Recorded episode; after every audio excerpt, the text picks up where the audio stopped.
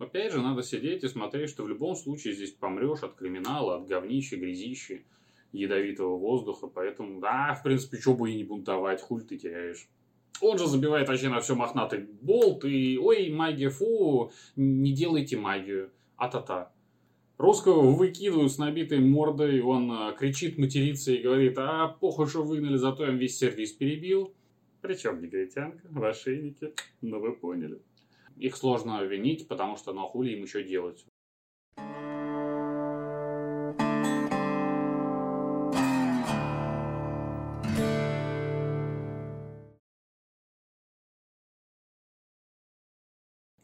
Всем доброго времени. У нас сериал Аркейн, вторая серия. Итак, серия начинается с того, что нам показывают предысторию Джейса. Он где-то бредет в пустыне с мамкой, измученный, ну, в ледяной пустыне. Измученный, замерзающий.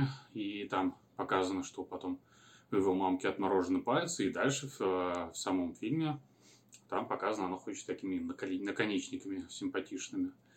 Вот. И они уже падают э, без сил, его мамка как минимум. Он ее теребит, пытается поднять, и тут их спасает колдун. Он подходит, э, крутит палкой, магия, искорки вокруг. Ну, короче, спасает.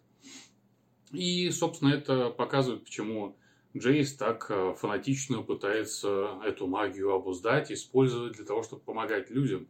Ну, потому что его спасли, его мать спасли, и благодаря магии вот, как бы все. Нам снова показывают инцидент из первой серии, то есть ограбление и взрыв, но уже с другой стороны, со стороны Джейса и Кейтлин, кто, собственно, является хозяевами квартиры. Как это бомкнуло, как идет расследование, или в прошлый раз показали. Ну, короче, нам показывают Джейса, Кейтлин, Виктора.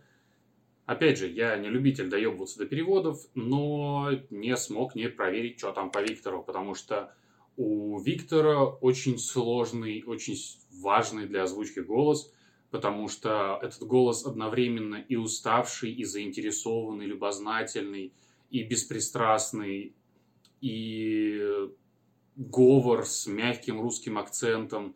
То есть он, он очень многое говорит именно о персонаже, раскрывает его. И ну, я не знаю, как это можно было бы передать э, в озвучке, посмотрел. Никак даже не пытались. Мало того, что не пытались, нет никакого акцента, так еще и, судя по всему, актер озвучки решил э, свой характер вложить в персонажа. И я вставлю два момента. Там показана а, озвучка оригинальная, где он спрашивает у Джейса таким беспристрастным, заинтересованным голосом, мол, а что ты тут делаешь, а как, а вот куда. I believe someone should have said that earlier. Who authorized your research? Who it may serve you to remember is also head of the council. И в нашей озвучке он таким мажорско-заебистым тоном спрашивает, типа, а чей ты, ты тут сидишь, падла? И вроде те же самые слова, но это радикально меняет вообще восприятие персонажа. Раньше надо было предупреждать. Кто одобрил твое исследование? Который, спешу напомнить, является главой Совета. И тут уже есть э, важный момент, на который стоит обратить внимание. Многие марксисты, работяги и вообще многие считают, что буржуй – это по, по дефолту зло. Он э, ест э, младенцев на завтрак и сиюминутно думает, как бы нагадить бедным пролетариям. Но это не так. Многие люди, в первую очередь люди – у них есть свои мечты, свои желания, своя работа, свои обязанности, зачастую очень благородные и приятные, которые они выполняют. И они не виноваты, что они родились в богатой семье, в приличном обществе. Также и Джейс, и Кейтлин, они пытаются сделать мир лучше, помогать людям, причем всем людям без исключения. Но они даже не предполагают, что эту возможность им дают работяги и абраганы из трущоб. У них просто даже нет возможности узнать и понять это. Также и у нас я знаю много хороших, замечательных людей из Москвы, из приличного общества, которые работают врачами, программистами.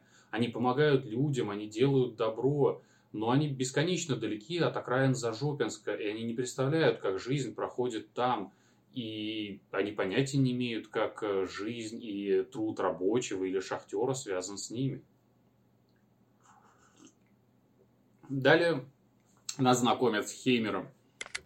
Хеймер прекрасный персонаж. И он изумительно просто демонстрирует нам, что малолетний долбоеб это не возраст, это состояние души. Я не хочу сказать, что он какой-то плохой, наоборот, он, ему там 307 лет, и он молодцеватый, бодрый, веселый такой дедок, который в сравнении с нашими 20-25-летними стариканами даст жару любому когда у нас уже 25 лет, уже ищут пилюльки себе, говорят про суставы, а в 30 лет вообще начинают уже на похороны откладывать. Хеймер молодец, он весел, он пиздат. Есть один нюанс. Это его должность. Профессор Хеймер Дингер, он глава Верховного Совета. Это, мать его, Ленин с мохнатыми ушами и на нем лежит ответственность вне зависимости, хочет он ее или не хочет. И в частности, он знает, что такое магия. Я видел такое, что вам, людям, даже не снилось. Атакующие корабли, пылающие в огне на подступах к Ориону. Я смотрел, как силы Чи мерцают во тьме, близ врат Тангейзера. Ну, в смысле, он видел и знает, что такое магия, и насколько она может быть разрушительной. Да и вообще Пилтовер сам был построен а, для того, чтобы защищать людей от магии. На секундочку. И при этом он, он вообще нихуя не объясняет, что в чем проблема и чем магия плоха. Uh, тот же Ленин, он написал 55 томов не потому, что он любил писать, а потому, что ему его должность и деятельность его обязывала объяснять людям, что они делают, зачем они делают и что вообще вокруг происходит. И точно так же, если магия настолько плоха, все, весь совет, вся государственная деятельность должна бы вестись вокруг того, чтобы объяснять людям, показывать историю. Там на каждом углу должна стоять какая-нибудь э, панорама, которая показывает, что магия зло, магия убивает и так далее. И, а, блядь, Хеймер, да и вообще никто, они даже не потрудились книжки-раскраски сделать. То есть, никто вокруг не знает, чем плоха магия и что она вообще есть. Мало кто догадывается. И это только во-первых. Во-вторых, профессор он, потому что он еще дополнительно является главой самого главного вуза на, там, я не знаю, сотни или единственного на сотни и тысячи километров вокруг. И эта его деятельность уже обязывает не только, я не знаю, учить, но и следить за всеми тенденциями, все смотреть. И если он видит, то есть там у Джейсу ему поставляют камушки эти магические, значит, где-то они все-таки валяются, и значит, магия есть вокруг. И он должен либо яростно скакать и это все запрещать, либо, если он понимает, что запретить уже стоять, что запретить уже невозможно, он должен возглавить, как глава Академии главного храма науки, он должен возглавить эти исследования, потому что, ну, чтобы они шли хотя бы в каком-то безопасном руче, ключе. Он же забивает вообще на все мохнатый болт и ой, магия, фу, не делайте магию, а-та-та. Вот. Дальше нам показывают э, детишек, где они развлекаются. А, это они так прячутся, залегли на дно. Вот, они там развлекаются, стреляют, э, бегают, прыгают. Кстати, в этом их развлечении показано, опять же, почему они такие, какие они есть. Например, Вай. Она не просто потому, что особенная, родилась особенной, как, например, там, Tomb Raider – а, и пиздит всех налево и направо. А там показано, что она регулярно участвует в драках, тренируется, мочит всех и так далее. То есть она заслуженно справляется. А еще они, когда месяцы с ментами, даже учитывая то, что все заслужено, они все равно как бы дети, а менты большие сильные дядьки в броне, и они поэтому от них сваливают. Они побеждают их, потому что они особенные, особенные. Ну и самое главное, наверное, в этой серии это совет, и нам постепенно знакомят со всеми членами совета. Точнее, ладно, не совета, большая ее часть. С Хеймером нас уже познакомили. Дальше нам показывают мамашку, да, вообще семью Кейтлин. Это такие эталонные, чопорные британцы. У них все должно быть красиво, изящно, как положено.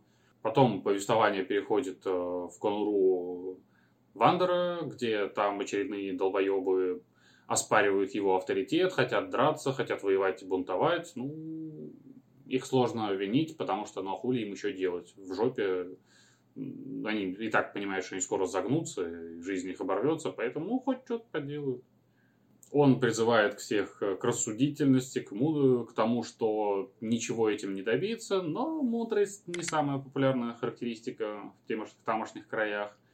И хотелось бы еще раз э, показать, там есть отличный момент с э, Вай и Эко, насколько все-таки охуенно сделана графика.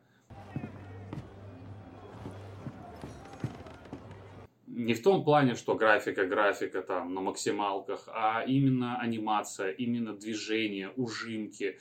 Охуенно. Просто шикарно. Далее совет. Нас уже познакомили, познакомили с э, негритяно-пилтоверской мадамой Мел, по-моему. И прекрасная мадама. Она вся такая умная, экстравагантная, рассудительная, ну, прям замечательная. И всего добилась сама. Там регулярно повторяется, то, что ее из семьи выгнали. Но стоит помнить, что значит добилась сама. Добилась сама, это значит, ей дали вагон золота, дали образование, дали а, там охрану, я не знаю, людей. И самое главное, фамилию, императорскую фамилию в сословном обществе, блядь. Ну, она молодец, она это все реализовала, то есть к ней вопросов нету. Но не стоит, как бы, вот это добилась сама сравнивать с добилась сама, например, Вай, у которой с рождения есть кулаки, голова и куча проблем. И как бы... Вот. А, дальше снова мать Кейтлин. Про нее отличный, точнее, она вот эталонная такая британка с чувством собственного достоинства. И я вспомнил прекрасный анекдот, который показывает про, тоже про чувство собственного достоинства. Как кто ходит в гости. Русский ходит с бутылкой водки, а еврей ходит с тортиком, француз ходит с чужой женой, а британец ходит с чувством собственного достоинства. А кто чем занимается в гостях? Русский бухает и пьет водку, еврей пьет и кушает, француз э, клеит э, другую чужую жену, а британец следит за чувством собственного достоинства. И кто как уходит из гостей. Русского выкидывают с набитой мордой, он э, кричит, матерится и говорит, а похуй, что выгнали, зато я весь сервис перебил. А, еврей выходит все с тем же тортиком и думает, куда бы его еще пристроить. Француз выходит с очередной чужой женой. А англичанин выходит и осматривается, не потерял ли он собственное достоинство. Вот и точно так же мать Кейтлин. То есть там все ее действия сосредоточены вокруг чопорности и чувства собственного достоинства. Вот. И показан третий член совета, совершенно какой-то проходной, туповатый мажор. А, его пролистывают сразу, он там нигде, по-моему, никакой роли играть не будет. Четвертый тоже проходной, но с ним забавная штука. То есть нас с Мел знакомит, когда она как раз выбирает ему подарок. И она дарит ему детскую головоломку. И, по-моему, на протяжении всего сериала, или как минимум большинства серий, он будет сидеть и пытаться разгадать эту головоломку. Но зато, видимо, статус бабки есть, поэтому с этим с уважением относится. Пятый – это очередная баба в ошейнике. Причем негритянка в ошейнике. Ну, вы поняли. Вот. Шестой вообще шестеренка головый. Че он там забыл, как непонятно. Ну и сам Хеймер про него уже говорил. И вот э, Хеймер э, приходил в камеру к Джейсу и говорил, что тот э, закрыл варежку и не пиздел насчет магии и всего прочего. Но за счет того, что Джейс малолетний долбоеб, его обуревают эмоции, сдержанность не, не его конек, и он всем на совете растрепал про то, чем он на самом деле занимался. После чего его хотели выпереть вообще отовсюду, в том числе из города. Насколько я понял, город стоит где-то посреди пустыни, и, скорее всего, он сдохнет. Вот. Но за него таки заступились, и он остался, в общем, в пределе. Зато им заинтересовались нужные люди, и магии в том числе. Потом показывают всякую херню, мутанты, коррупция, Все как обычно. Ничего нового. И очень примечательный состоится диалог у Вандера и Вай. Он приволок ее на мост, где решающая битва бунта состоялась. И Вай там кричит, машет кулаками, что она хочет в бой, а он ей говорит, хорошо, вот в прошлый раз я повел людей за собой в бой, и померла куча народа, в том числе твои родители.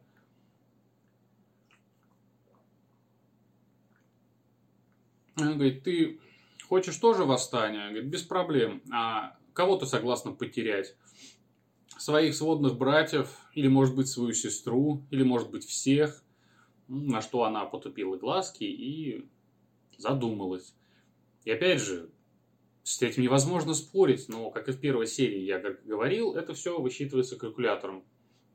Жертвы это плохо, но, ну, вообще, бунт надо поднимать, когда у тебя есть какие-то надежды хотя бы на успех. Тут им показали, что у них надежды на успех нет. Они хотят снова бунтовать в меньшем количестве, непонятно нахуя. Вот. Ну, во-первых, а во-вторых, опять же, надо сидеть и смотреть, что в любом случае здесь помрешь от криминала, от говнища, грязищи, ядовитого воздуха. Поэтому, да, в принципе, что бы и не бунтовать, хуль ты теряешь. И оно вроде как бы все верно, но только есть один нюанс.